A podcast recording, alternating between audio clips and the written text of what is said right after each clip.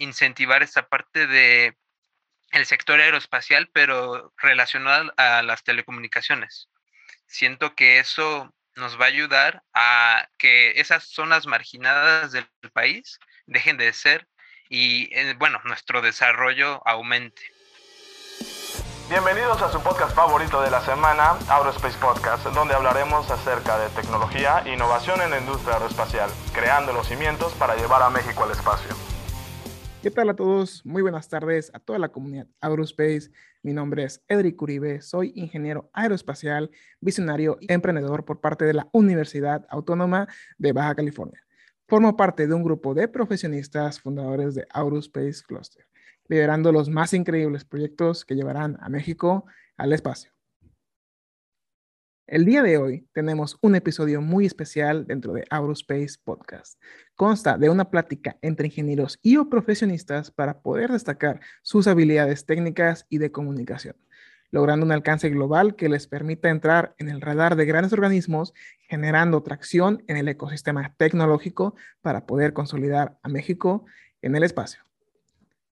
Nos acompaña desde León, Guanajuato, Juan Carlos Morales, co-host del programa, para darle un poco más de sazón a este episodio número 47 de Aerospace Podcast.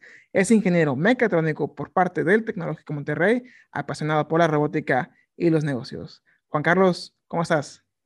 Hey, Edric, un gusto verte. La verdad, este, sabes que, que estar aquí siempre es muy, muy divertido y, pues qué más, ¿no? Que, que además que, que, como has dicho, ¿no? Es muy interesante el último cuarto del, del año. Pues estamos aquí ya en un, número grande de, de, podcast, de podcast y, pues bueno, seguir con, con la, la, miniserie de Quantum, que pues sin duda cada uno de los miembros tiene un muy, gran valor que aportar y pues conocerlos. Así es, así es. Y de los primeros tres podcasts que estamos desarrollando en colaboración con nuestro equipo, equipo externo de otra madre, como dicen por ahí, Quantum Robotics, pues sí, efectivamente, hoy es nuestro tercer episodio. No dudamos que vayamos a consultar más en el, en el futuro, pero para este año 2021 agendamos tres y vamos a romperla con todo.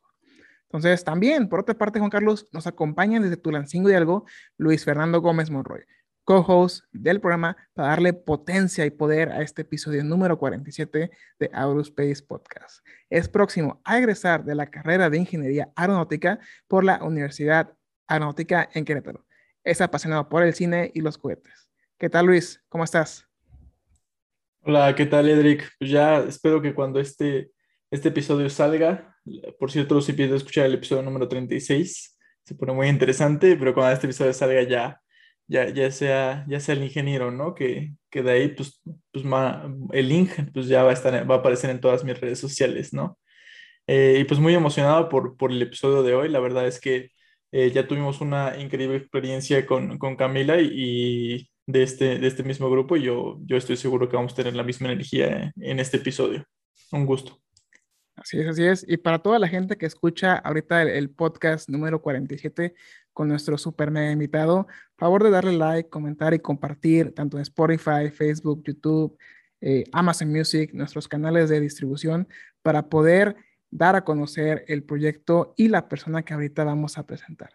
De igual manera, un pequeño eh, advertencia, si escuchan el podcast, por favor, eviten Facebook a toda costa porque a partir de este episodio faltaría un mes para el lanzamiento de la película de Spider-Man eh, no Way, eh, ¿cómo se llama?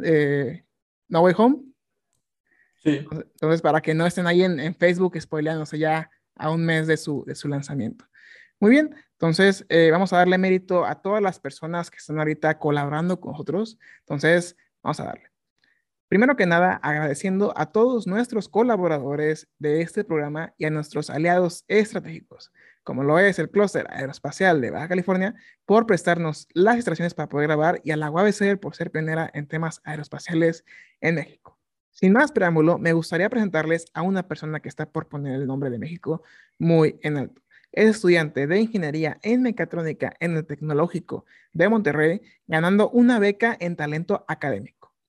También cuenta con varios proyectos, uno de ellos siendo controlador de motor brushless de corriente alterna, proyecto de captación pluvial para hogares mexicanos y también la modelación de sistemas de suspensión pasiva y semiactiva en Simulink.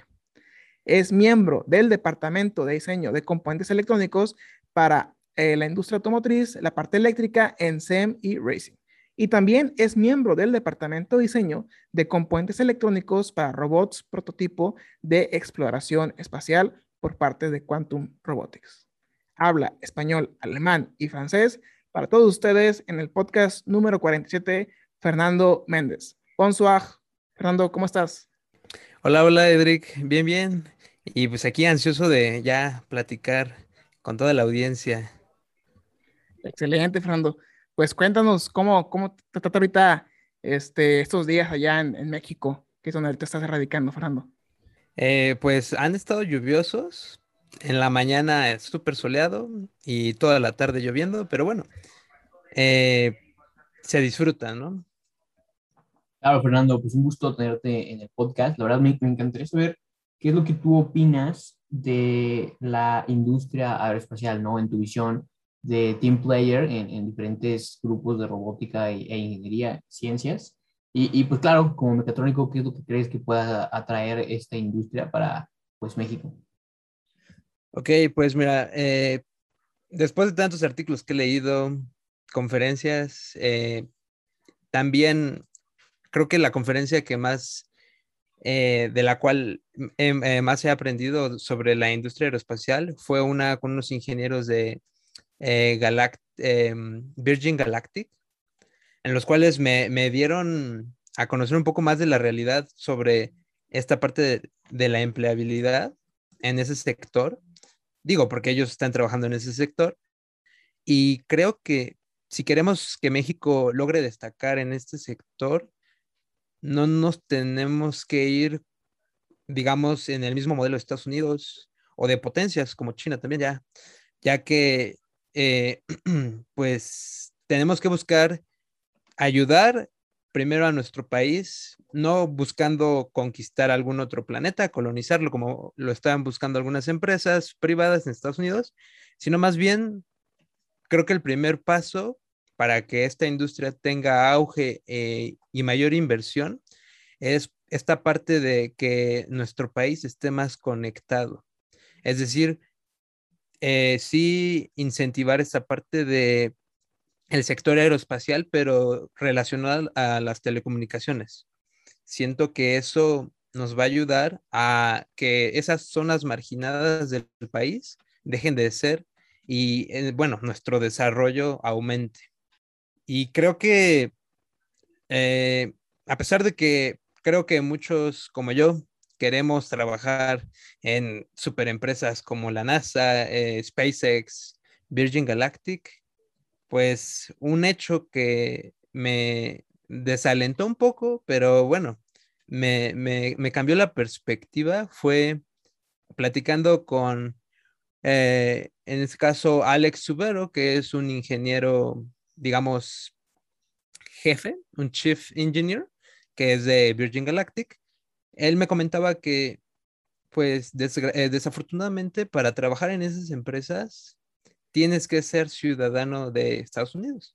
¿Por qué? Porque Estados Unidos eh, considera que tiene que ser, eh, pues, los cohetes son considerados como un arma.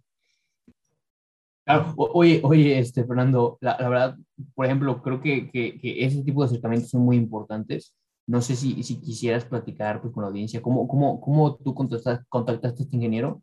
Ya que creo yo que pues esos puntos son clave para pues la formación integral y profesional de, de pues vaya, los ingenieros, ¿no? Entonces, este, ¿cómo, cómo llegaste, ¿no? A, a, esta, pues quizá a esta conferencia en Virgin Galactic y después cómo contactaste personalmente a, a este ingeniero?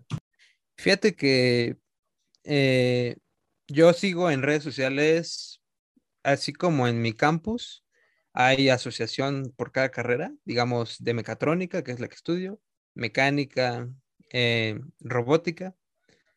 Eh, también hay en cada campus. Entonces yo sigo en redes sociales a todas, eh, literal, todas las sociedades de pues todos los campus, ¿sabes? Entonces, cada dos meses o cada mes hay, hay conferencias ahorita por esta modalidad de Zoom que agradezco porque pues aunque yo no viva en Monterrey, por ejemplo, puedo tomar esas conferencias Y se me dio la oportunidad que el TEC de Campus Querétaro, una asociación de estudiantes de, me parece que de la carrera de robótica, contactaron a Alex Subero y a otra ingeniera que es Katrina Carter, que es una ingeniera en la parte de mantenimiento, igual de Virgin Galactic. Y pues era un Zoom de 20 personas, ¿sabes? Entonces, ese acercamiento fue, la verdad, muy bueno, me encantó. Y de hecho los tengo en LinkedIn. Y bueno, creo que fue una muy buena experiencia, a pesar de que fue en Zoom, pero fue muy, muy enriquecedora. Sí, la verdad, en estas últimas fechas han salido varias conferencias de esta manera. Y, bueno, sí, o sea, realmente son muy buenas. yo también alguna vez entré y, y sí, no hay tanto quórum, ¿no? Pero eh, sí, es lo, lo, que nos deja, ¿no? Poder este, estar remoto en todos lados y pues qué padre que es poder tener un acercamiento personal con ellos. Sí, de, de hecho, igual para, para complementar lo que estaba eh, diciendo Fernando, existe eh, como tal un, una, una, cámara de personas que van a regular, así que el, el, reglamento internacional de tráfico de armas, lo que se le conoce en inglés el International Traffic in Arms Regulation o sus siglas ITAR, ¿no? Entonces, esta eh, cámara como tal, eh, red de personas o regulaciones, pues tratan de regular, vaya la redundancia, pues todo el, este material, así como lo comentó Fernando, eh, tratan a la parte de cohetes, ¿no? Como si fueran armas, ¿no? Entonces, de cierta manera, cada componente que ustedes están desarrollando en aeronaves, en cohetes, en drones, tienen un proceso y en este proceso eh, hay varias regulaciones ITAR, se manejan por niveles. Ahorita conozco toda la información, pero hay ciertas cosas que inclusive nosotros como mexicanos pudiéramos ver con ciertos permisos legales por parte de Estados Unidos. Eh, hay algunas cosas que si un, eh, una persona, algún empresario que tenga la nacionalidad estadounidense, pero que también tenga la mexicana por parte de los padres, que tenga su, su INE debidamente pues legalizada, por así llamarlo. Este, hay ciertos documentos que ellos mismos, siendo dueños de la empresa, no pueden ver porque tienen la doble nacionalidad. Entonces, también ahí eh, invitamos a la audiencia a poder invitar un poquito, a poder investigar un poquito más acerca de estas regulaciones ITAR, porque sí, desafortunadamente para poder trabajar en SpaceX o Virgin Galactic, eh, hay ciertas cosas que el gobierno americano pues sí te pone como barrera, principalmente pues tu nacionalidad. Y hay, hay algunas cosas que pudieras, eh, pues no digamos brincarte, pero si eres el experto de los expertos del máster, ahí sí hay ciertos eh, acuerdos que si el mismo gobierno de Estados Unidos dice, ¿sabes qué? A, e, a ese ingeniero yo lo quiero, entonces empiezan a abogar por ti y empiezan a, a invertir en ti y de cierta manera estas regulaciones ITAR eh, pues pudieran beneficiarte para inclusive ganarte, pues así que la ciudadanía americana, ¿no? Bajo ciertas regulaciones también de que todo lo que veas en la empresa pues no pudieras compartirlo.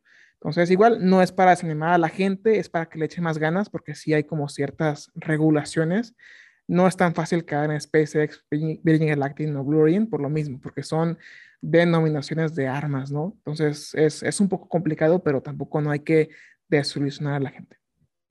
Sí, justamente como, como mencionas, eh, más que nada, pues uno se lo puede imaginar desde el nombre, ¿no? En, en muchas empresas y en muchos ámbitos que se llama, eh, cuando lo buscas en, no sé, en LinkedIn, por ejemplo, o en otras partes, siempre dice eh, Space and Defense, ¿no?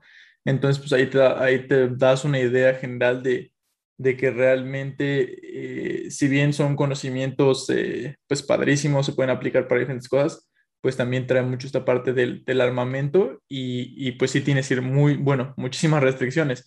Digo, eh, habiendo colaborado en, proyectos de no tan alto, de no tan alta seguridad, por ejemplo, eh, te hacen firmar muchas cosas, te, inclusive te hablan de abogados y cosas así, y no me imagino a este nivel de, de ingeniería o a este nivel de refinamiento de tecnologías, eh, todo, lo que se, todo lo que se requiere, requiere, como bien comentas, es, es un nicho un poco más, más complejo de trabajar con, con otro país. No, pero igual luego les preguntas a los ingenieros de SpaceX, te dicen todo, hasta te pasan así las fotos en tu teléfono y de que... Entonces, eso nomás está de que, de, de controversia, ¿no? O sea, programan todo en LabVIEW, porque no lo sabía, entonces para que ahí los hackers rusos que están pendientes de nuestro podcast, pues sepan, ¿no? Que rápido tienen que entrar para poder este, hacer algo malo por ahí. Sí, bueno, un comentario. Eh, fíjate que eso me desalentó en ese momento muchísimo porque yo decía, pues, quiero aplicar, por ejemplo, para un internship, ¿no? Eh, por ejemplo, muchos de mi campus se logran ir en un internship a Tesla, pero es un sector automovilístico. Y ya de ahí, pues ya son contratados y ya algunos ascienden y ya, pues ahora sí que se dedican a esa parte. Entonces yo dije, bueno, ¿y por qué no SpaceX, no? O sea, pero ya después de investigar, pues dije, wow, no, no pensé que lo consideraran así. Sin embargo, ya platicando con este ingeniero, Alex Subero, él, él de hecho me, me cambió la perspectiva porque me dijo, oye, pues sí, desafortunadamente nuestro país hace esto, pero pues es que, ¿por qué tú no emprendes, no? ¿Por qué tú no, si ves que es un nicho en México, que no, no hay competencia, ¿por qué tú no desarrollas tecnología y creas tu propia empresa, sabes?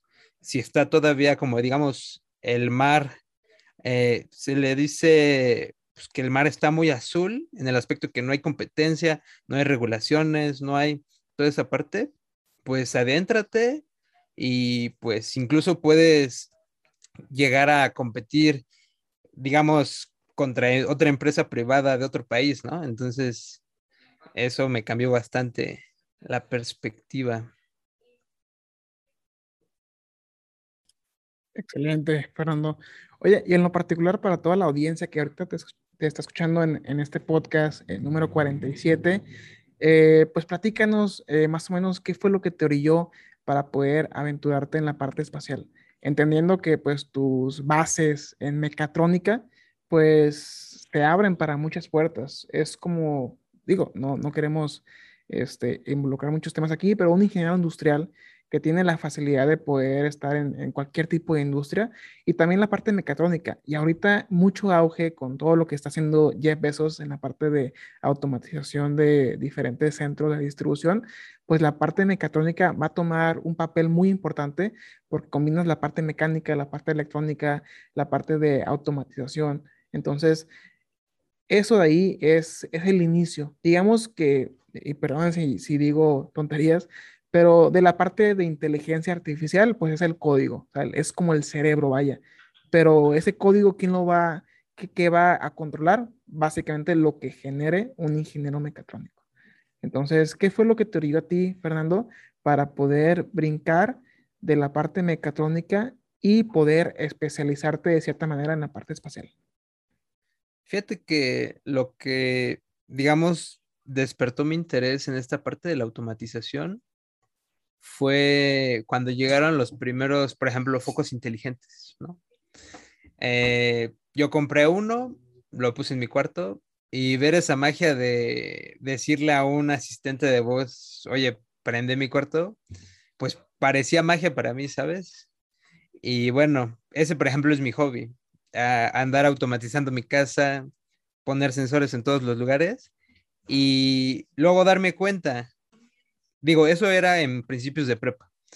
Luego darme cuenta que pues hay competencias, en este caso First, eh, y bueno, muchísimas competencias de robótica, pues me di cuenta que esta parte de control, de automatización, me encantaba, porque yo no soy tanto de, digamos, el diseño de un robot en las partes mecánicas, me gusta, lo entiendo, pero lo que me encanta es esta parte de la fusión o la combinación entre pues la programación eh, y eh, esta parte de que eh, pues, haga tareas, digamos, automáticas.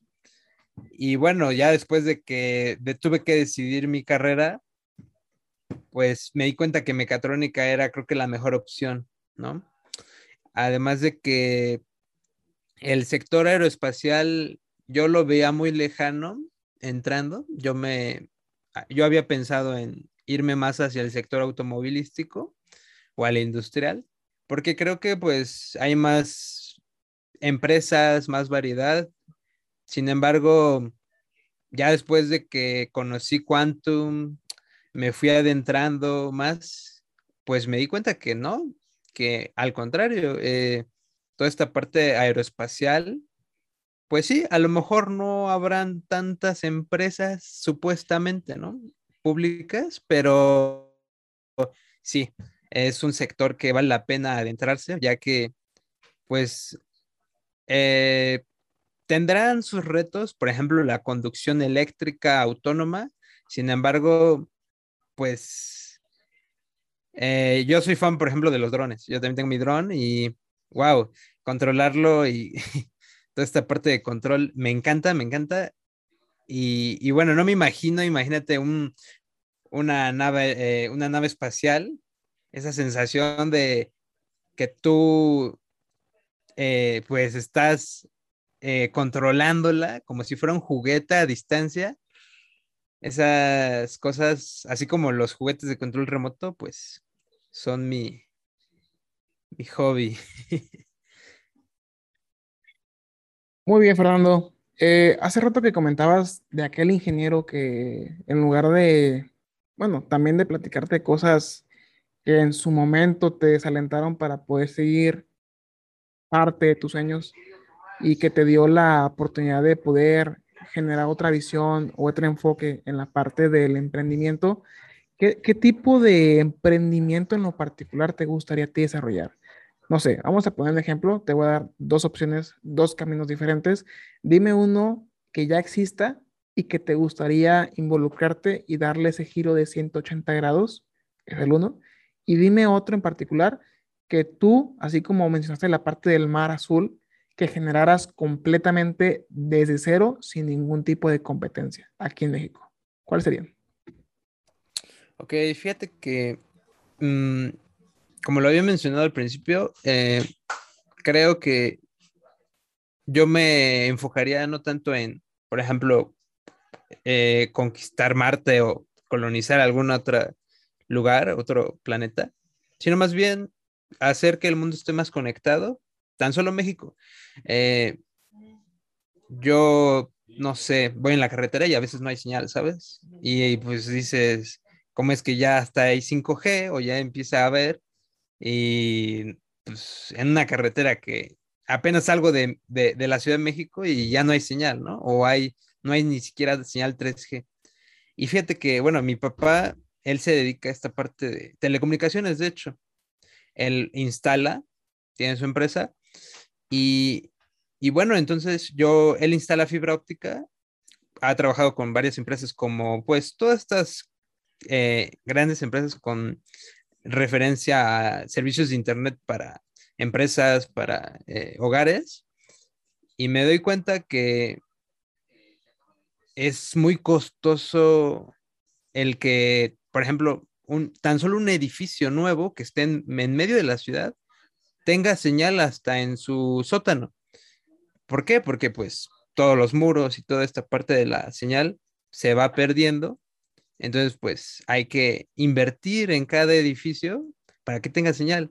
Y creo que esta solución que propone, por ejemplo, Elon Musk con Starlink, esta parte de los satélites que te podrán ofrecer eh, internet, pues creo que es una muy buena manera de abordar esta parte de que lugares marginados, por ejemplo, eh, mi abuela, eh, ella nació en un pueblo en Oaxaca, una, unas que otras veces he llegado a ir, y la verdad es que si acaso viven cinco personas en ese pueblo, ¿sabes? O sea, es una escuela que son dos, tres niños, ya casi todos se fueron de ahí porque obviamente eh, pues se dieron cuenta que no, no querían vivir esa clásica vida rural y no hay señal, por ejemplo, de teléfono.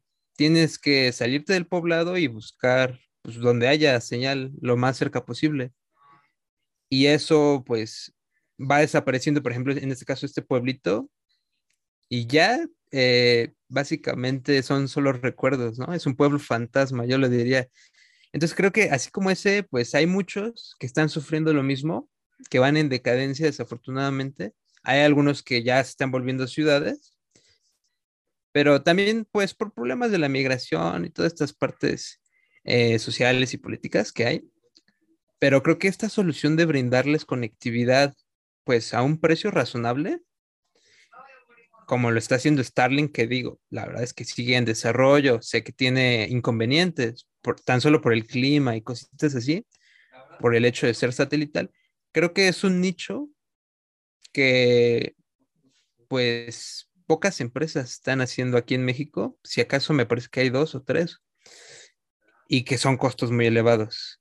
Entonces, atacar ese sector de la manera más costeable, pues podría ayudar mucho a que muchos mexicanos tengan conexión a Internet, digamos, decente, porque también he escuchado tan solo amistades que son foráneos, digamos, se quedan a vivir eh, el semestre cerca del campus, pero regresan a su poblado y, por ejemplo, ahorita por la pandemia, pues se quedaron en su, pues, en su pueblito, digamos, y tenían unos problemas grandísimos diarios de internet.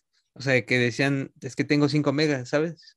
Es internet de cobre, no hay fibra óptica, no se ve, no hay fecha como para que llegue estas compañías de teléfono para instalar y que ya pueda tener pues mis clases en línea, ¿no? Entonces, creo que también con este boom de la pandemia, ir hacia ese sector de las telecomunicaciones para ofrecer, aunque sea un internet, pues yo consideraría que entre 30 y 50 megas para arriba, al menos para esos rincones en donde no hay fibra óptica, creo que es un muy buen nicho. Y creo que también hay muchas empresas invirtiendo ahorita. Lo veo por la parte de la empresa de mi papá. Creo que se han dado cuenta que hubo un boom. Sin embargo, pues creo que también desafortunadamente nunca van a llegar a cubrir todo el país porque pues simplemente a las condiciones, ¿no? Por ejemplo, lo que se está viendo con el tren Maya.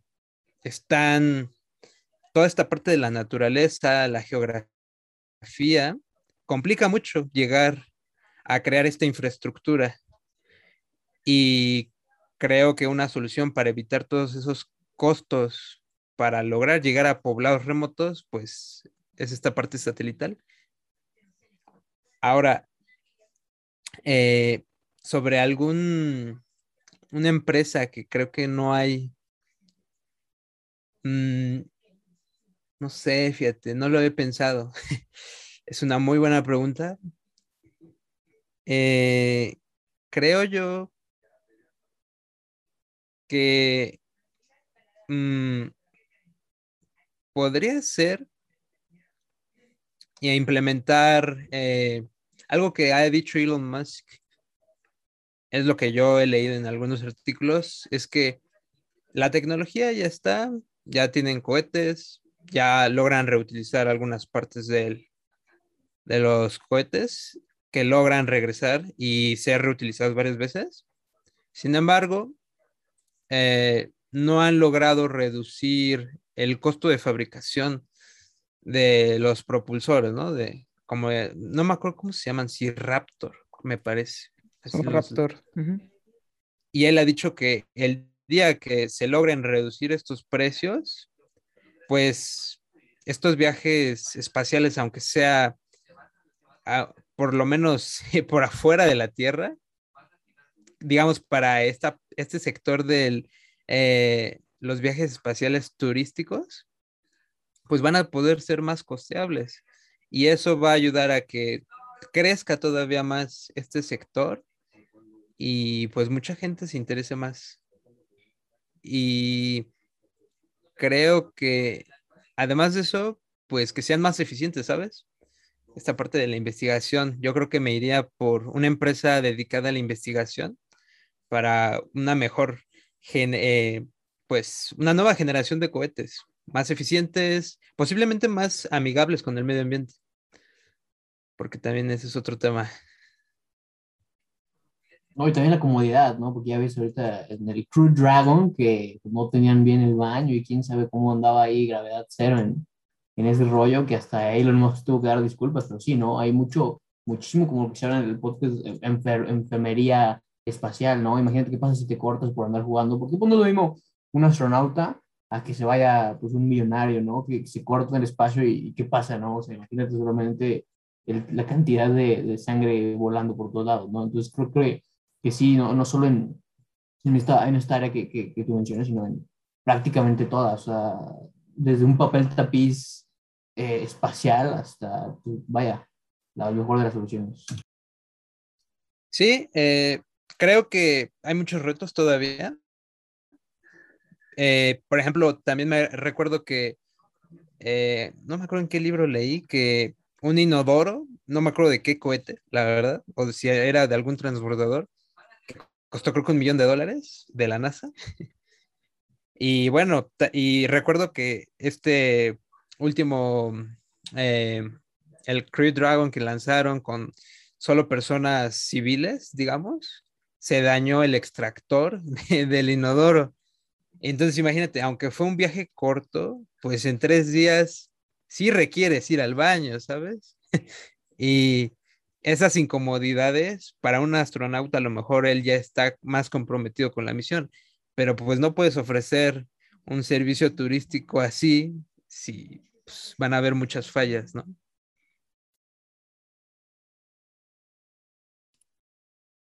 Brando. Oye, y ya pasando en la parte automotriz, que veo que también en tu perfil estás tratando de desarrollar, cuéntanos un poquito más acerca de este proyecto en particular, de la parte electrónica que se llama SEM e-Racing. Más o menos, ¿qué es? Eh, ¿Quiénes están involucrados y cuál es tu, tu participación en este proyecto? Ok, mira, así como está Quantum Robotics, hay otras escuderías o equipos, digamos, eh, estudiantiles dentro del mismo campus. En este caso, yo también me formo parte de e-racing, el cual es una escudería donde desarrollamos dos tipos de coches, uno que es eléctrico, totalmente eléctrico, y otro que es a combustión, digamos, uno ordinario, que también tiene sus retos. Y competimos en el Shell Eco Marathon, que es cada año, y va cambiando de sedes. Desafortunadamente no he podido ir a esas competencias ya que pues, se canceló por el COVID, iba a ser en California. Y de ahí he aprendido también muchísimo, eh, ya que casi, o sea, cuando yo llegué, pues iba en primer semestre, me parece, y pues los capitanes eran de séptimo, noveno semestre, y pues de ahí también eso me ayudó a desarrollar muchas habilidades, tan, eh, y muchos conocimientos, fíjate. Eh, desde desarrollar placas PCB, esta parte de la simulación, porque a pesar de que en las materias, eh, digamos, pues de la carrera, sí te enseñan, te lo enseñan de una manera muy apresurada y con un eh, propósito en específico, ¿no? De, ah, desarrollame este proyecto y ya, bye. Pero no logras pues dominar aquellos simuladores. Mi simulador que uso, digamos, para ese tipo de proyectos, la simulación de un motor eh, trifásico y toda esta parte de sus etapas de amplificación y de potencia, pues es Proteus. La verdad es que considero yo que es uno de los más completos. Y bueno, ahí estoy en el equipo de electrónica igual. La verdad es que creo que la electrónica y la programación son mis áreas favoritas dentro de la mecatrónica. La, la mecánica también creo que es un área muy extensa, muy bonita, respetable. Sin embargo, no sé, desde mi primer materia relacionada a eso, como que no, no me gustó tanto, ¿sabes? Prefiero más esta parte de electrónica. Y creo que todo eso nació a partir desde mi primer contacto con el clásico Arduino, ¿no? Eh, eh, creo que todos hemos pasado por ese, eh, pues sí, esa placa de desarrollo. El Hola Mundo, ¿no? Sí, sí, y haz tu primer robotcito y toda esta parte. Entonces, por ejemplo, ese coche lo controlamos con un Arduino 1, de hecho. Pero pues obviamente requiere una muy buena...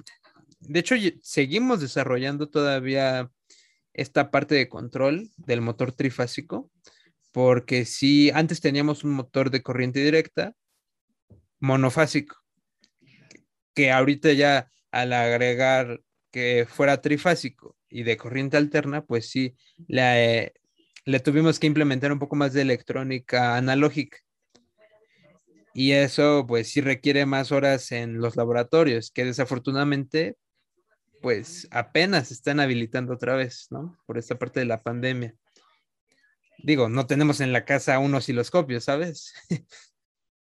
Entonces creo que esa, ese otro equipo, la verdad, también le dedico una muy buena parte de mi semana.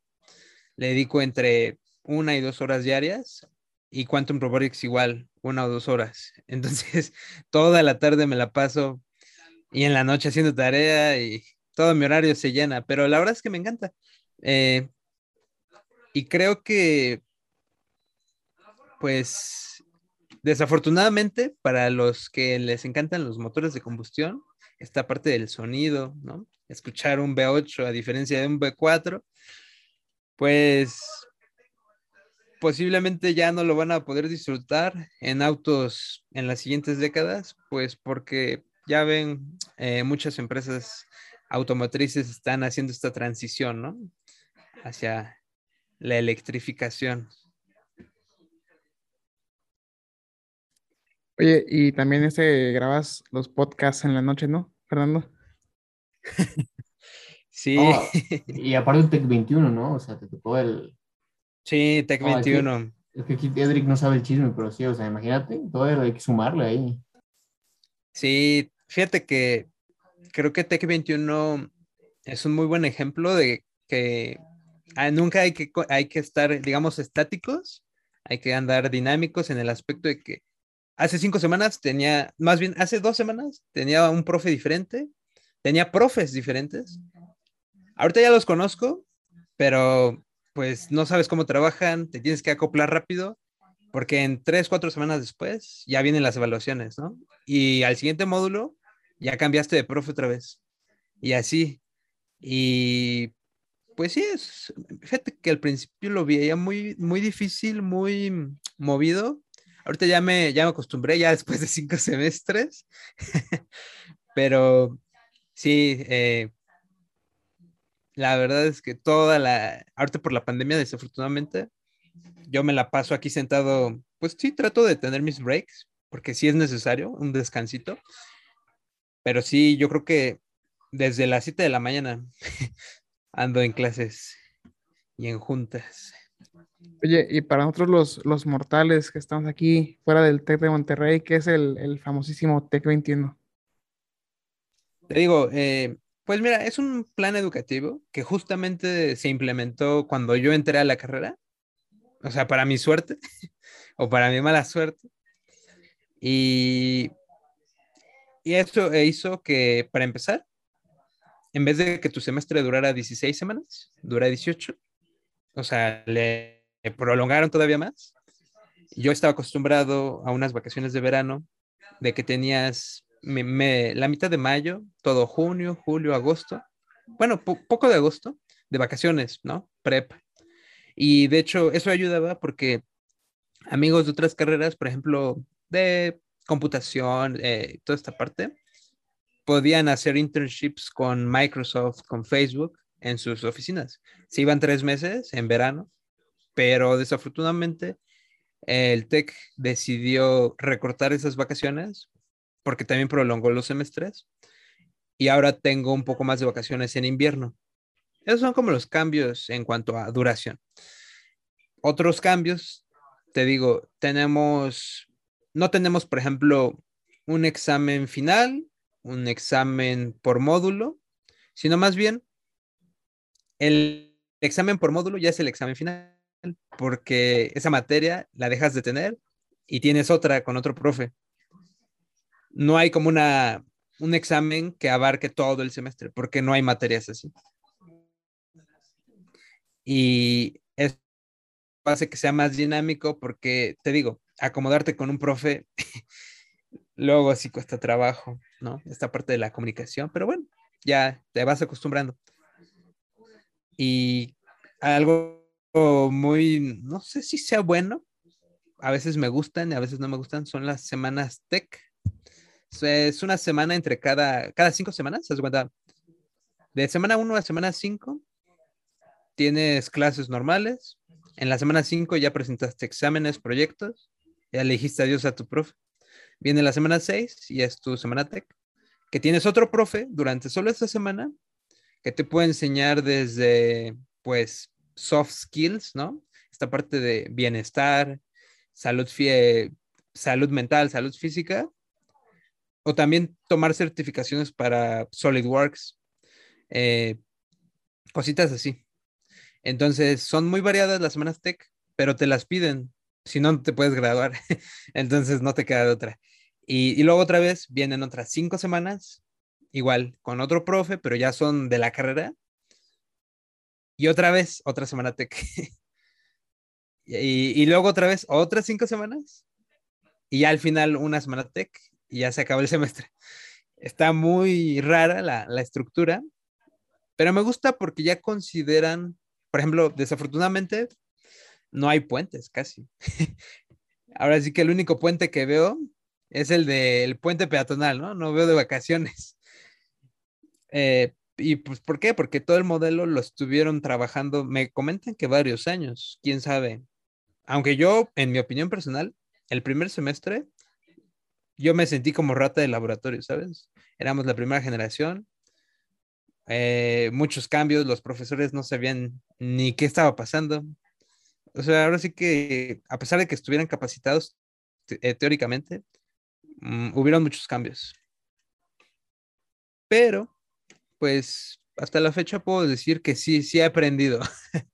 Creo que ahorita que ya voy en quinto semestre, mmm, a pesar de que mi carrera antes era de nueve semestres y ahorita la redujeron a ocho,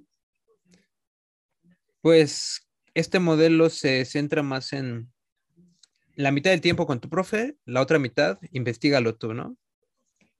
Y bueno, los profes también saben en la posición en la que nos encontramos, entonces ofrecen asesorías uh, fuera de, de las clases, digamos, y eso ayuda muchísimo porque aunque tú veas la cantidad infinita de videos de YouTube que te expliquen o trates de entender todos esos libros, que luego traen un lenguaje muy, mm, pues ya muy técnico, que a veces tienes que andar investigando de, de definición en definición, de término en término. Ya con una asesoría de una hora de un profe, puede ahorrarte muchos días de, de búsqueda. Pero sí, eso es Tech 21. Es, está muy movido. Ok. No, sí, hay unas historias de, increíbles de, de, igual la generación de 2019 y que les ponían, no, pues hay que hacer una transmisión de grandes en SolidWorks de que la primera semana y pues la gente nunca había usado SolidWorks, o sea, muchos mecatrónicos, pues este, pues vaya, o sea, hay gente que sí tuvo pues experiencias, pero pues, no, tú entras a la carrera y, y, y, y, ni computadora tenías o nomás, ah, pues sí me gusta ingeniería, pero Imagínate, no, son unas, pero está muy, muy padre, se hacen puro práctica, la verdad. Sí, fíjate, hablando de las prácticas, yo cada semestre tiene socios formadores que son empresas. Por ejemplo, en, en cuarto semestre trabajé con Life Fitness, no sé si ubican esa marca, que es una marca de aparatos para gimnasio en la cual diseñamos una remadora, que es pues, para quemar algunas calorías, eh, ejercitar todo el cuerpo. Y pues platicábamos con los ingenieros, teníamos juntas con los ingenieros, digamos, los jefes, y ya les mostrábamos nuestros prototipos cada cinco semanas. Y ya nos decían, ah, oye, es que esta parte está muy chiquita, eh, hazlo más grande, el pedal está, pues, no cabe un pie, te vas a torcer el tobillo ahí, ¿no? Porque pues ya tienen mucha experiencia en ese sector. Y el, eh, el mes pasado trabajé con Rockwell Automation en un reto de esta parte de sensores de presión y de temperatura para una planta de etanol. Igual, muy buena experiencia porque pues platicas con ellos, ellos te hablan un poco de que hacen ellos en su día a día y cuando ven tu proyecto, pues te dicen, oye, está muy bueno, ¿no? Me gustaría incluso implementarlo. Ahorita estamos trabajando con uf, ya no me acuerdo qué, empresa es. Es, una, es un emprendimiento, de hecho, de una Exatec que se encarga de esta parte de la movilidad. Eh, está incursionando en el sector de los coches eléctricos. Es mexicano. De hecho, es Exatec del propio campus de donde yo estudio.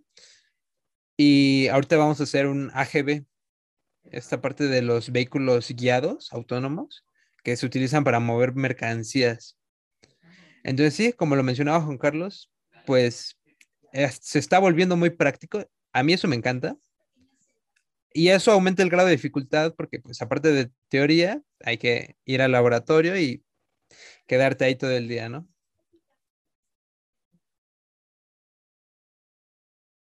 Y en particular, ya entrando un poquito en, materia de la parte de automatización, ¿qué nos pudieras platicar sobre ese tema, Fernando? Ok. Pues fíjate que esta parte de automatización creo que es lo que nos va a poder ayudar para lograr muchos, eh, resolver muchos problemas que estamos enfrentando hoy en día. Creo que uno de los más destacables aunque pareciera eh, difícil de atacar, sería esta parte de nuestra eficiencia energética. ¿Por qué? Porque, eh, de hecho, eh, te digo que ando en todo. Estuve tomando en la mañana unas conferencias de SADES, que es una asociación estudiantil del TEC de Santa Fe, de ingenieros en sustentabilidad. Y pues estaba con algunos con un doctor de la UNAM, me parece, en donde hablaba que, pues, CFE y todas estas empresas de energía renovable que están en México, pues están estancando en el sector de las energías renovables y están apostando, pues, todavía en generación de energía eléctrica de ciclos combinados, de hidroeléctricas, métodos que posiblemente no sean los más contaminantes como la energía proveniente de fuentes térmicas, pero que todavía eh, son contaminantes, ¿no? O sea, nadie les quite ese hecho. Y él toma el punto en el que Alemania, por ejemplo, un país pues desarrollado, eh, ha logrado que su economía se no dependa directamente de cuánta energía genera. Porque lo que desde el siglo XX muchas personas, o digamos todas las empresas, cuando requieren incrementar su producción industrial, requieren más energía. Y eso hace que pues el Estado, en este caso, por ejemplo, CFE o el gobierno, pues invierta más en, en ofrecerles lo que necesitan sin embargo, pues, como sabemos, no somos eficientes porque hay mucho desperdicio de energía eléctrica en las líneas de transmisión, en tan solo en un cable, ¿no? Esta parte de la resistencia que trae el cobre por sí mismo. Y, lo que está haciendo Alemania es lograr independizarse de que, eh, digamos, cierta cantidad de eh, gigawatts que produce no afecta a su economía. Y eso lo ha logrado gracias a implementación de esta parte de eficiencia y pues de algunas plantas que ya están automatizadas, ¿sabes? detectan fallos, que detectan fugas, que detectan pues ya, la verdad, muchísimas cosas. Entonces, esta parte de la automatización creo que no se conoce mucho, ya que todos pensamos en una fábrica, en una armadora de coches, que por ejemplo los de Tesla, ¿no? Que ya casi casi entran las piezas y sale armado el coche. ¿Por qué? Pues porque ya está todo automatizado. Sin embargo, pues así como eso, creo que tenemos que automatizar todas las tareas, tanto peligrosas como repetitivas, ¿no? Bien lo planteó Elon Musk en su propuesta de robot tipo humanoide, que pues él va, busca suplantar al humano con este robot para poder hacer esas tareas que eh, son peligrosas a largo plazo, son repetitivas, son aburridas. Porque yo creo que el humano, cualquier ser humano, pues desarrollándose en un entorno favorable, pues no es, ahora sí que su cerebro da más para más, eh, para más cosas que solo, por ejemplo, eh, dedicarse a, no sé, eh, los, este, los labores domésticos, por ejemplo. Yo, para mí, yo estoy en contra de los labores domésticos y no es porque yo sea flojo, sí los hago, pero hacerlo diario, lavar los trastes diario, por ejemplo, es aburrido. Aunque tú le encuentres el gusto, te pongas a escuchar música mientras lo haces, hacerlo tres veces al día por cada comida diario, te quita muchas horas de tu día y luego eso tradúcelo a toda tu vida, te quita incluso años. Años que pudiste haber estudiado algo más, eh, emprendido, ¿no? Entonces, esta eh, toda esta parte de la automatización, pues te va a ayudar a que los años que vayas a vivir, por ejemplo, 80 años, 81, que es la expectativa en promedio de México, pues que sean fructíferos, ¿sabes? Que no nada más estudies y ya, sino que también tengas ese tiempo libre en vez de dedicarte a, por ejemplo, si eres foráneo, a mantener en orden tu, tu habitación, pues porque no está papá, no está mamá, o yo qué sé, pues que te dediques a hacer otras cosas, ¿sabes? Te digo, yo ahorita con la pandemia, algo que me ayudó muchísimo fue esta parte del traslado. Como les decía, me hacía, supongamos, una hora de ida y una hora de regreso. Horas en las que, pues, no me sentía cómodo haciendo tarea en el coche o en el autobús. No se puede porque pues, está en movimiento, no puedes anotar a gusto y tampoco quieres gastar datos. Digo, yo, yo me considero una persona que, a pesar de que a lo mejor tienes datos para ver incluso un video de YouTube, pues no me gusta malgastarlo en ese aspecto. Entonces yo decía, pues, ¿qué hago? Me duermo. ¿Por qué? Porque no he dormido bien, porque me vine más temprano al campus.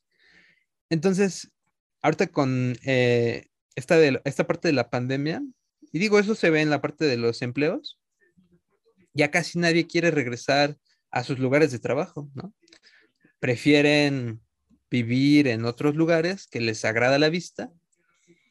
Y bueno, eh, ¿por qué esto tiene que ver con la automatización? Porque imagínate ya eh, estar en tu casa y que toda la mañana la dediques, digamos, a un proyecto, ¿no? Sin que te tengas que parar por una taza de café, porque ya aquí está, y si quieres otra, pues, ahí está otra vez, otra taza, o no tienes que preocupar por limpiar tu casa, eh, incluso por eh, esta parte se ve en la industria, ¿no? Eh, Amazon, por ejemplo. Amazon anda muy, pues, innovando, yo diría, con sus entregas de un día o incluso del mismo día con Amazon Prime. Creo que es algo que Mercado Libre obviamente ya se está poniendo al tú por tú con él, pero no nadie lo hace mejor que Amazon. En mi opinión, Amazon ha logrado automatizar también su, su industria que es difícil que Mercado Libre algún día lo supere. Y eso se ve desde el principio de que el vendedor deja sus productos en su bodega, cómo tienen organizado todo en su almacén, hasta que entreguen tu producto a tiempo, ¿sabes? Porque a mí me ha pasado que llega tarde un producto y eso me pasó una vez en tres, cuatro años de comprar en Amazon y te reembolsan el envío, ¿sabes? Eh, entonces, para mí, el futuro es la automatización porque nos va a ahorrar esas tareas que son aburridas, son peligrosas, como lo, lo decía anteriormente, y eso nos va a ayudar a concentrarnos en cosas más importantes, cosas que una computadora no puede hacer, ¿sabes? Eh, desarrollar algún proyecto, preocuparte más, en este caso, por ejemplo, para los que ya tienen familia, pues en vez de estar horas en el tráfico, pues también ya ir eh, platicando con tu hijo, no sé, en esa parte de los coches autónomos, por ejemplo. Ya esas tareas también conducir, para los que les gusta conducir, está muy bien. A mí también me gusta. Es incluso una terapia de esta parte por el estrés. Pero pues ya hacerlo diario o cuando hay mucho tráfico, pues no, eh, no te sientes, digamos, cómodo, ¿no? ¿no? No lo disfrutas. Y pues para mí la automatización creo que, así como lo había leído en un libro de Isaac Asimov, va a ayudar a que la humanidad tenga un desarrollo más acelerado, ¿no?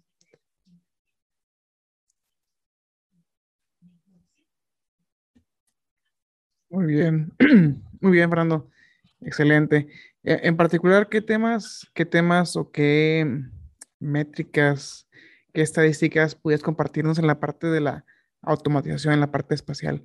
¿Qué tipo de negocios o qué tipo de, no sé, futuros proyectos pudieras tú vincular de la parte de automatización con la parte espacial? Más o menos, ¿qué se te ocurre? ¿O qué has visto? A lo mejor, no sé, alguna empresa que se encargue de distribuir los productos de Amazon directamente de la Tierra a la Luna, desconozco, o sea, algo así podría ser en, dentro de 50 años posiblemente. Incluso más cerca de lo que tú crees, ¿eh? porque he leído que mm, no sé si ya firmó contrato Elon Musk con el Departamento del Ejército de Estados Unidos para que pueda enviar cohetes con armamento digamos, si lo requieren en algún otro país, al otro lado del mundo, que les llegue en cuestión de una hora, ¿sabes? Eh, digo, ¿eso por qué? Porque pues Estados Unidos tiene el presupuesto para darse esos lujos de que le llegue el armamento rapidísimo, ¿no? Pero pues ya en una escala comercial, pues eso se podría implementar, ¿sabes? Imagínate pedir cosas de AliExpress y que te lleguen como si fuera un pedido de Amazon de una bodega que está a unos cuantos kilómetros de tu casa, ¿no?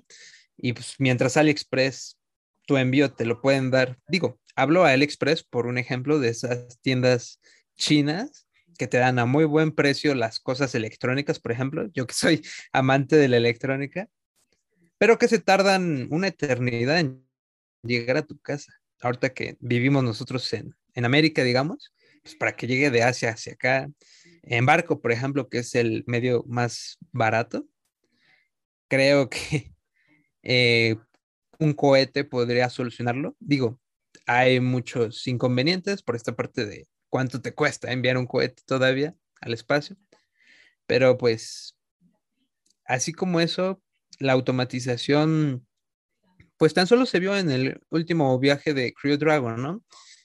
No sabían ellos, son, eran civiles los que se fueron, no sabían controlar el cohete, todo fue remoto. Y a pesar de que fue remoto, también tenían algunas tareas automatizadas, porque pues hay cosas que no puedes confiar, digamos, de que el humano le atine, ¿no? Siempre. Y, bueno, creo que en el sector aeroespacial la automatización va a ayudar mucho más que nada a que sean los vuelos más seguros que sea, que no suceda lo que han sucedido en algunos vuelos como en el que explotó tan solo al intentar despegar uno de la NASA, no me acuerdo en qué año, creo que 2003, 2004. Y pues son errores humanos, ¿no? Y esos los cometemos y es válido, pero pues no podemos comprometer la vida de los humanos, ¿no? Muy bien, vamos a pasar a la sección favorita de, de Juan Carlos, las preguntas rápidas de cultura general aquí para Fernando Méndez en el episodio número 47 de Aerospace eh, Podcast. Si llegas a este punto, favor de darle like, compartir, comentar en nuestros distintos canales de distribución, como puede ser Facebook, YouTube, Spotify, Amazon Music, Apple Podcast y demás plataformas donde vas a conocer a los más interesantes, a las pláticas más prometedoras de la industria aeroespacial, de la parte de mecatrónica para este episodio y todo lo vinculado al desarrollo de tecnología e innovación para el futuro de México. Entonces, eh, en particular, Fernando, ¿cuál sería tu comida favorita? Mi comida favorita es la hamburguesa, la verdad. ¿Pero cuál? ¿De, de qué- de qué cadena? ¿Cómo se hace? ¿Jugosa, seca, chica, grande? pan de Fíjate que pues yo no soy fan de las cadenas como McDonald's, Burger King, eh, no sé, Carl's Jr. A pesar de que no saben mal, pero ya, la verdad, no, no están rellenitas. A mí me gusta que tengan varios ingredientes. Las que ya extraño porque habían unas cerca de mi casa, pero que ya cerró, eran unas de, ah, de Foodbox. Eh, esa cadena, la verdad, me encantó. Es una propuesta, pues, con recetas de hamburguesas muy diferentes a las tradicionales, que traían manzana caramelizada, eh, carne, me acuerdo que era sirloin. Eh, la verdad es que a mí la carne, entre más jugosa, mejor. Yo soy fan de la carne término medio. y, y bueno, toda esa variedad de hamburguesas me encantaron de esa, de esa empresa. Sin embargo, pues tampoco le hago el feo, más bien, mi, digamos, mi segunda opción son estas de eh, puestos callejeros. Creo que saben incluso mucho mejor que McDonald's o Burger King en las que pues la lechuga ya está muy fea, muy seca.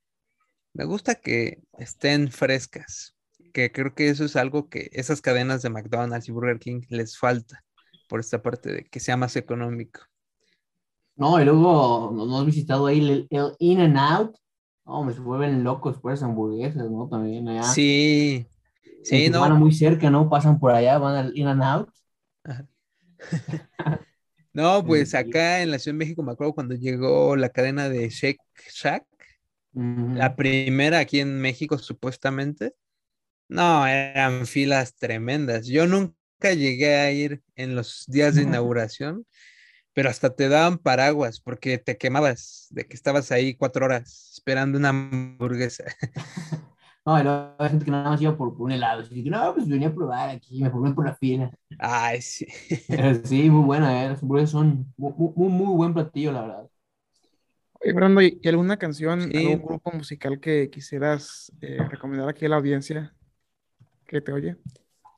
Uf, fíjate que yo creo ahorita te podría decir en general un artista. Me gustó mucho Clueso. Clueso es un cantante que es de origen alemán.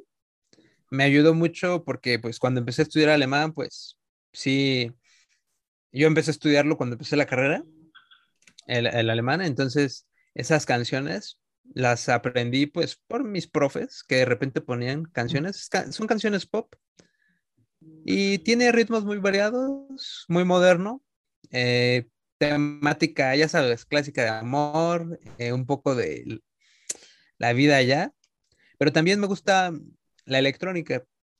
Creo yo que eh, no podría decidirme por un DJ, pero uno de los conciertos que disfruté más antes de la pandemia, vino Martin Garrix a la Ciudad de México, en noviembre. Lo, fui con mi hermana, que la verdad entre los dos somos fans. Y sí, o sea, que tú te sepas las canciones y que las cantes, creo que eso sí se disfruta. Y para mí son como los dos que más escucho, ¿no? De hecho, pues ya sabes, en aplicaciones como Spotify y todos esos, cada año te dice qué canción fue la más escuchada, qué artista es el que más escuchas. Y sí, efectivamente, ellos dos. Ok, muy bien. Oye, ¿y algún videojuego en particular que, con el cual hayas, hayas pasado toda tu, infancia ahí en tu cuarto, ahí con tus amigos de la calle? Am, fíjate que yo cuando iba en primaria, pues por los amigos que tenía, casi todos jugaban Nintendo, ¿no? Luego fue el Wii, ¿no? Y del Wii me quedé un muy buen rato. Sin embargo, ya cuando entré a la secundaria, pues llegó esta parte del Play 3, PlayStation 3, eh, llegó el PlayStation 4. Y pues ahí mis amigos, pues como todos, ¿no? Empiezan a cambiar sus gustos y empecé a jugar que Call of Duty, ¿no? Esta parte de juegos de, de disparos. Ahorita hoy en día casi ya no juego. juego más, digo, por amigos. O sea, como que juego más por convivir en línea, que es ahorita como la tendencia, juegos en línea. Pues ahorita estoy jugando League of Legends y eso pues los fines de semana, cuando tengo un tiempecito ahí con los amigos. ¿Por qué? Porque juegos como League of Legends pues no requieren que tengas una supercomputadora. Eso lo hace más accesible y eso hace que haya más posibilidades de que todos tus amigos jueguen contigo, ¿sabes?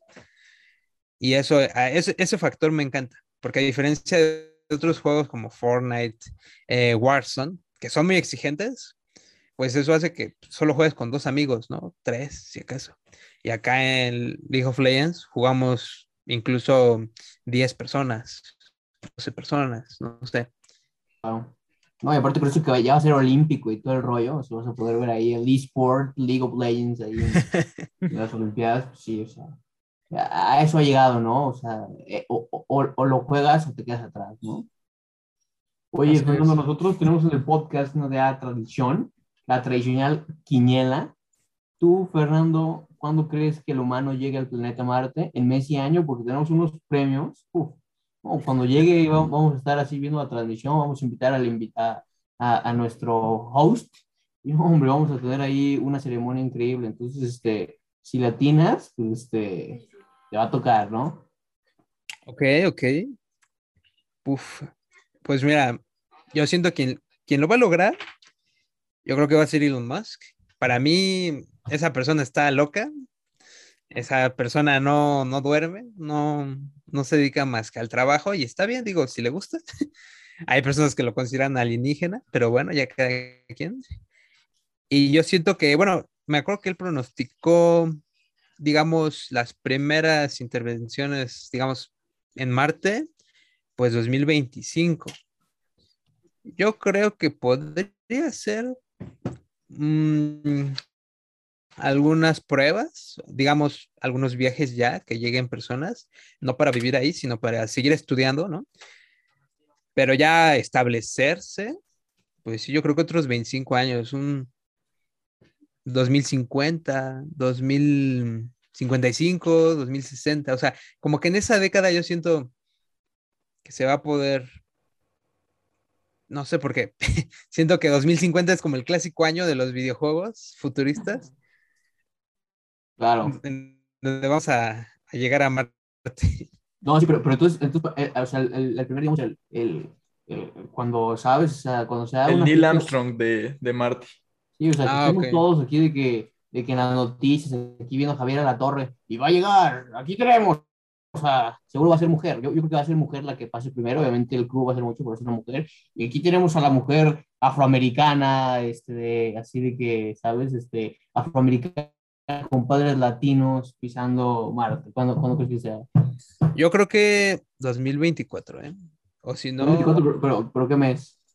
Está muy cerca. Elon Musk se ha equivocado tantas veces. Yo ya quiero mi Cybertruck aquí y pues no, está, ¿sabes? Pues fíjate que yo estoy en grupos de Facebook de fans de SpaceX. O sea, ah. incluso hay, él sabe algo, él sabe algo. Y no inventes, o sea, la, velocidad con la que construyen los cohetes y, bueno, ellos también publican, porque hay unos que están dentro de SpaceX, hay otros que viven cerca, entonces andan tomando digo que ellos, mucho confidencialidad y mucho militar, pero siempre que les pregunto, no, sí, mira, y aquí estamos haciendo, te lo sacan así como si fuera... claro, claro. Sí, entonces yo siento que 2024, eh, siento que por lo menos que ya toque un humano ahí la superficie, yo creo que 2024. Algo sabe porque no quiere decir el mes. Sí, que, no, dijo octubre, no, dijo octubre. Yo, yo quiero apuntar octubre. Aquí tengo mi, mi calendario, dijo octubre, ¿no? Pues sí, casi siempre. ¿Octubre? Va. Ya ves que Cruise Dragon, el primero, creo que fue en octubre, me parece. Es posiblemente algo. Por ahí va a tener que pagar el premio más pronto de lo que creemos. Yo creo que sí. Eh, eh, pero no, mira, todo, ha sido, va, a ser muy divertido si pasa temprano. Pero oye, este, también, también este, pues me gustaría saber, ¿no? O sea, si has tenido tú alguna experiencia, suceso que dices, ¿cómo no lo supe, no? A, a veces, pues, vives normalmente y haces tus cosas, pero de repente dices, wow, así de fácil se hacía, no sé, ¿no? Por ejemplo, la pizza, ¿no? De que, ah, pues, es muy complicado, algo así, pero en realidad es algo muy sencillo, ¿no? ¿Tienes alguna experiencia que has dicho cómo no lo supe antes de cualquiera de los ámbitos de tu vida? Mira, eh, en cuanto a cómo no lo supe antes, eh, fue la Bitcoin. O sea, eh, la primera vez que la escuché esa palabra, yo creo que tenía unos 14 años. ¿Por qué no compré mil dólares de Bitcoin en el año 2015? Sí, no, pues, no tenía mil dólares. Mira, lo que hubiera sido, si hubiera comprado, o sea, de haber sabido lo que hubiera pasado con la Bitcoin, por ejemplo. Claro, claro. Vendo lo que tenía. ¿no? El, Play 4, ¿no? Lo que sea, sí, la verdad. Y yo me acuerdo que me, me dio curiosidad, lo investigué, pero esta parte de que es un blockchain, toda esta tecnología que implementa, pues yo decía, oye, ok, pero ¿dónde lo pago, no? O sea, no existía, por ejemplo, Bitso, ¿no? Un unicornio mexicano que está este, en un exchange, digamos. Entonces, creo yo que de haber sabido o de haber investigado más, un poquito más ese, esa media hora más de estudio, a lo mejor y hubiera comprado algo. Y quién sabe, ¿eh? quién sabe qué hubiera pasado. no, yo, yo, creo que esa es, esa es de las oportunidades que me arrepiento rotundamente en la vida que te dicen, compra Bitcoin, y que, ah, Simón, luego, ¿no? Y que está súper caro, caro entre comillas, ¿no? 300 dólares, 600 dólares un Bitcoin. No, pero, pero a ver, o sea, hablando en serio en eso, ¿y ya compraron otras o todavía no? Pues... ¿Compré? Ah, ahí está, siguen igual. No, yo, bueno, yo sí, yo sí compro, la verdad. No, sí, pero, pero, pero acá sí, sí, sí, que yo, yo también de que me, me perdí Bitcoin, pero está el Cardano, ¿no? Ether y cosas. Ya, el Ethereum. Ya de que Sí, no es que es, que es muy, pero, pero es bien difícil saber, ¿no? No sabes si vas a estar dentro Está de la el del dog, o el no. del dog ¿no? también, ¿no? O sea, Es- Es yo, yo tengo. Dogecoin también. Y yo Dogecoin dije, pues, ay, ¿sabes qué? Elon Musk, no sé qué. No la vendí en Saturday Night Live porque estaba de que eh, fuera en una, en una cabaña, pero sí, no, ahí sí me mamó de que estaba a punto de que yo, punto 7. Pero sí, o sea, pues digo, o sea, si, si ya lo viste, pues cómprale ahí, métele 100 a un dividendo, no sé cuánto, o de que y, te, te pasa, ¿eh? hay una Tesos, ahorita está muy buena, por ejemplo, en Fórmula 1, tú ves Tesos, McLaren, está Oxo, Tesos, y nadie compra Tesos, ah, bro, por favor, está ahí, está Oxo, Tesos en el McLaren de Lando Norris, y pues no, nadie, eh, sigue pasando, ¿eh? Sí, pues ya ves el caso, digo, puede que a no todos les agrade la idea, ¿no? Pero pues al final es mexicano de esta parte de Checo Pérez, ¿no? Que haya ganado un gran premio de la Fórmula 1, Ujú. pues yo nunca me lo imaginé, ¿eh? O sea, yo pensé que cuando él todavía no formaba parte de Red Bull, pues yo no lo veía así como muy que estuviera destacando, ¿no? Claro. Y pues nunca te lo imaginaste, ¿no? Y, y ya cuando sucede dices, ah, wow, ahora sí. Apostado a Checo, Claro, sí, lo mismo. Sí, sí, así pasa exactamente como con las criptomonedas. va a ser como en Volver al Futuro. es- Eso va a estar en la, en la próxima película de que alguien va a regresar y va- le va a apostar todo a Checo en esa carrera, ¿no? Y, Sí. Y, al Bitcoin, y al Bitcoin. Y el Bitcoin. Cruz Azul. Ah, bueno, también, tú también Va a, ganó. va a apostar que Cruz Azul va a ser campeón 2021 y todos le van a llamar loco. Sí, Sí. sí, pero, pero sí, el, el Bitcoin es algo muy, muy divertido por eso, ¿no? De que pasó tan rápido y, y aparte tan lento, ¿no? Fue rápido y lento porque pues duró, pues como dices, del 2012 al 2021, fueron 10 años que siempre fueron de que métele, métele, incluso ahorita le puedes seguir metiendo y no, mucha gente pues tarda todavía, ¿no? Pero sí, sí, Sí. realidad. Yo me acuerdo cuando el Bitcoin estaba en 100 mil pesos. Ahorita cuesta ya casi un millón, ¿no? Y yo decía, 100 mil pesos, ¿cuándo voy a poder comprar un Bitcoin? y ahorita que lo veo un millón, digo, no, ni modo. No, y cuando lo hacen 10 dices, ah, maldita sea, otra vez, ¿sabes? Sí, es muy, muy divertido. Cuando valga 10 millones ya sí, híjole, tuve la oportunidad y tampoco. Sí. Sí, pues ahí es, creo que visión, ¿no? Es así como el, el Bitcoin, tener tus metas y creer en ti, ¿sabes? Sí, Apostar, claro. Apostar, apostar. Y pues Oye, y hablando del, del Bitcoin, este, Fernando, si, si tu vida fuera escrita en Bitcoins, ¿cómo se llamaría este libro? Ah, caray. ok.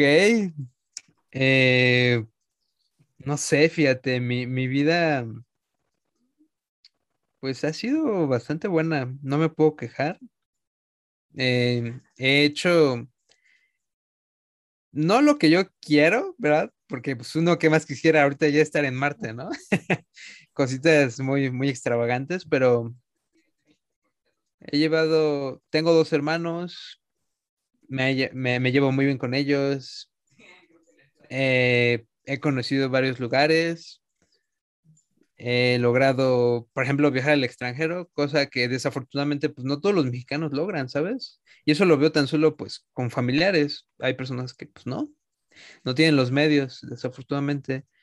Y creo que pues si yo tuviera que ponerle un título a mi libro, sería Una vida con suerte.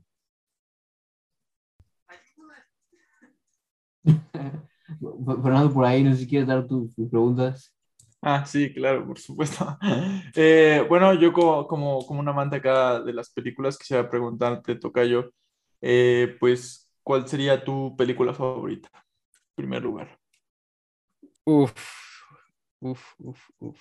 Eh, en cuanto a ciencia ficción, y creo que va a sonar muy, muy corriente, o sea, de que es muy común, Interestelar. Esa película me voló la cabeza. pero pues me gustó mucho más que otras que son similares, ¿no? Del espacio. Y pues, la verdad no se me viene una a la mente, así que digas, es mi favorita de toda la vida. Pero, pues, yo, fíjate que hasta eso no, no sé si tengo esta falta de criterio, ah. pero para mí, o sea, cada película que voy a ver al cine, pues como estoy en el cine y no tengo otra cosa más que ver la película, a veces entiendo que pues hay cosas mal ejecutadas, pero pues se ve la intención del director, ¿no? O sea que pues trataron al menos de echarle ganas y, y, que tú lo disfrutes. Entonces, para mí, pues sí, hay, hay, hay obras maestras, digamos, pero pues si tú me invitas a ver una película, pues digo, va, aunque sea la que sea, ¿no? No, no le hago el feo a las películas en general. Y aquí hablando de, películas y aprovechando que falta un mes para la aclamada película de, Spider-Man, ¿tú consideras que van a salir los, los tres Spider-Mans en la película o, o sí definitivamente han jugado con esas mentes? Uf, pues más allá de jugar con nuestras mentes, estarían jugando con nuestras infancias, no, o sea, con muchas cosas, nuestros sentimientos. Siento yo que no va a suceder, desafortunadamente. Sony, pues tantos reboots que ha hecho. Eh, me acuerdo que después de Tobey Maguire, cuando sucedió, pues, con Andrew Garfield, yo dije, bueno, ya esta es la buena, ¿no? Ya vieron sus errores. Y no, solo duró dos películas y otra vez. Sí, que estaban planeadas como siete, ¿no? Pero es que los, los japoneses son unos tercos, no aprenden. Quieren ahora sí que abarcar todo y, y nomás se enfocan en el dinero, ¿no? Y fíjate que, bueno, yo he leído de los japoneses que algo, ahorita que estabas diciendo de que pues no aprenden y que solo quieren ver el dinero, he leído podcast eh, sobre los japoneses y su cultura y al contrario, ellos normalmente piensan en, a largo plazo, ¿sabes? Eh, te podría contar muchas otras cosas que he escuchado de sus empresas, de que te tratan como familia y que desde que te tratan como un hijito y aunque seas un bueno para nada, ahí sigues en la empresa porque desde el principio ellos ya te contrataron y te y se ahora sí que se aguantan pero pues sí, Sony no ha hecho las cosas bien. sí, creo que vas a ser Team, team Fernando, porque tampoco Fernando confía mucho en, que vayan a salir. no, pero es que ya, ya, está confirmado. Cuando ven Venom y se quedan la escena por crédito, ya. oh, Dios. Pues sale el 4 de... octubre, si no me equivoco. ¿Cuándo sale? El 6. Sí, ¿no? El 6. Pero Ya. no lo vean, ¿eh? Ya, ya, ya está el spoiler. Entonces, ¿Ya de Venom 2? ¿Eh? ¿Cuál es la que sale ahorita? ¿El 4? El 6 de Venom octubre 2, sale sí. de Venom 2. Ah, Bueno, ya Venom salió. 2. Para este podcast. Ah, ok. Eh, bueno, no la he visto. No, no, ni, ni, busque nada, ¿eh? Yo, yo, yo ya, yo ya perdí mi inocencia. Pero sí, va a estar muy buena, ¿eh? Pues a ver, a ver, vamos. Ahora sí que prefiero tener, como bien dice Batman, hay que estar este, preparados para lo peor, ¿no? Esperar lo peor de- del mundo y ya todo lo bueno, pues que sea ganancia, ¿no? Claro, claro. Eh, Pues bueno, Fernando, la verdad, pues este. Ah, Luis. Ah, bueno, no, yo nada más quería, eh, como última pregunta, eh, aunque pues ahorita ya nos comentó que lo que más disfruta del, del cine es la, como tal, la experiencia, eh, pero si en dado caso tú, tú tuvieras un, un director favorito, no sé, que haya dirigido una película que te encante o dos películas que te gusten mucho, pues No sé, no sé, muy buena pregunta. Fíjate que yo no, no, no, no, no, no lo había pensado. Creo que tres películas bien realizadas y que no hay arrepentimiento de nada y que dices, esto va a quedar por la eternidad. Y di- di- o sea, ya que está hablando de Batman, pues eh, el director. ¿no? Sí, ¿no? Esta trilogía quedó marcada y será un referente por la eternidad, ¿sabes? él Para sabe mí. cosas, por eso lleva ese nombre. No, no, sí, muy bien. Ta- También el mío, realmente, Christopher Nolan. Eh, pues sí, eh, pues, pues, pues sí, ¿qué te puedo decir? O sea, muy, muy buena, muy buena respuesta. Yo, yo ya estoy satisfecho. Ya, ya lo podemos cortar aquí el podcast. Ya, ya lo, lo terminamos sin, sin despedirnos. Ya aquí se corta. Buenas noches. buenas Muy bien, Fernando. Pues este, vamos a, a dar por finalizada tu, tu edición en Aurospace Podcast número 47. Este, sin duda, pues ha sido un episodio bastante entretenido aquí, tenerte de la mano platicando cosas de electrónica, de automatización, de bitcoins y toda la parte que involucraría en la parte aeroespacial en los próximos años. Entonces, por mi parte es todo. Gracias, Fernando. Em, para toda la audiencia que escucha ahorita a Fernando en el podcast número 47 de Aurospace, Fernando, ¿algún medio, correo, red, teléfono, algo en particular que pudieras em, compartir con la audiencia para que se pudieran poner en contacto contigo? Pues mira, como no tengo mucho tiempo con mi LinkedIn, creo que ahí, si me mandan un mensaje, seguro lo leo. Me pueden encontrar como Fernando Méndez. Eh, y bueno, ahí de hecho, pues ahorita no laboro todavía, pero pues digamos que mi perfil está ahorita como empleado de Quantum Robotics. Entonces, así, y bueno, eh, si quieren hacer conexión ahí en LinkedIn, encantado, ¿no? Súper. Muy bien. Pues no sé si Juan Carlos o Fernando quieran eh, participar con la última intervención de este episodio. No, pues claro, como todos nuestros participantes, muchas gracias por el tiempo. Y pues esperemos que te la hayas pasado eh, divertido, que hayas compartido pues quién eres tú, por qué eres tú y, y, pues bueno, que, que hayas sacado pues algo bueno del podcast y pues esperamos este, que, que al final pues sea, sea benéfico para ti, que pues muchas más personas te puedan conocer. No, pues sí, a- agradecerte eh, por, por- por tu tiempo. La verdad es que fue una plática muy entretenida. eh, y pues, pues igual, o sea, esperemos colaborar en, en el futuro y pues esperemos seguirte viendo, eh, pues rompiéndola como la, lo has estado haciendo hasta ahora. Muchas gracias. No, pues muchísimas gracias por el espacio. Eh, yo pensé que el podcast iba a ser más de Quantum y me llevo la sorpresa de que iba a ser de mí. Entonces, pues yo nunca había reflexionado mucho acerca de mi persona, ¿sabes? Eh, eh, involucrado en varios proyectos de trabajo en equipo, trabajo en equipo y ya no piensa uno en lo individual. Y la verdad es que me encantó este espacio. Muchísimas gracias pues a todos los que me escucharon y pues cualquier duda que tengan, pues en LinkedIn, encantado de hacer conexión y resolver dudas. Súper, muy bien. Así que me, me despido. Mi nombre es Eric Uribe. Me encuentran en todas las redes como arroba Eric Uribe y pues estamos para ayudarles. Hasta pronto. Gracias por escucharnos. Si te gustó este episodio, compártenos en redes sociales. Encuéntranos como Aurospace Technology Cluster. Te esperamos en la siguiente edición. Hasta la próxima.